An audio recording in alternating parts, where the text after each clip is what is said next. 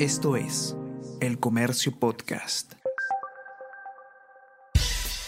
Buenos días, mi nombre es Soine Díaz, periodista del Comercio, y estas son las cinco noticias más importantes de hoy, lunes 17 de octubre se confirma visita de Beder Camacho a Embajada de Venezuela. El ex subsecretario general del despacho presidencial, Beder Camacho, fue grabado visitando las embajadas de Venezuela y México para, según un colaborador eficaz, buscar asilo político a favor de Bruno Pacheco en estos países.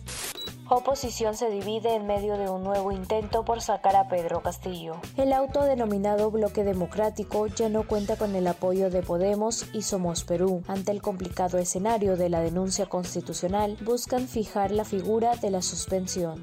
Ejecutivo sigue sin reponer a Soria en la Procuraduría General del Estado. Un juez constitucional ordenó al gobierno reponer como Procurador General a Daniel Soria. Mientras apelan y no acatan esta orden, el Ejecutivo aún no acepta la anunciada renuncia del cuestionado Procurador General Javier León el cambio de nacionalidad para salir de la pobreza en Ucayali. Habitantes de Purús, ante el abandono del Estado peruano, cruzan la frontera hacia Brasil para recibir subsidios y servicios básicos.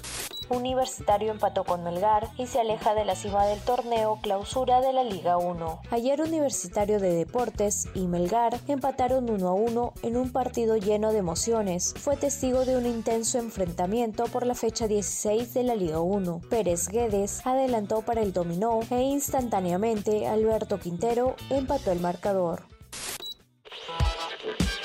A todos, ¿qué tal? ¿Cómo están? Eh, espero que estén comenzando su día de manera excelente. Yo soy Ariana Lira y hoy tenemos que hablar del debate presidencial. Podcast Tenemos que hablar con Ariana Lira.